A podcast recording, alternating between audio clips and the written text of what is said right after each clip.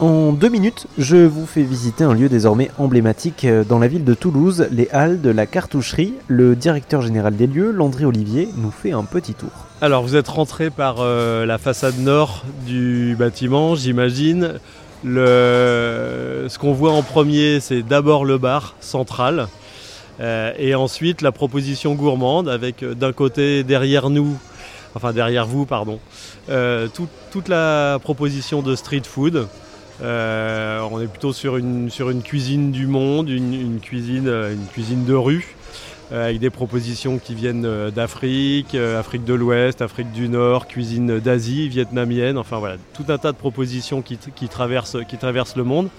Et derrière moi, une cuisine de, cuisine de marché qui, comme son nom l'indique, vous invite à soit faire votre marché et aller sur les, différents stands. Vous avez évoqué le fromager qui était présent euh, à votre mariage, mais il y a tout un tas d'autres euh, propositions, euh, Boniface, écaillés, produits de la mer, cuisine italienne avec Tata la pizza, un caviste également, du pain, enfin une boulangerie.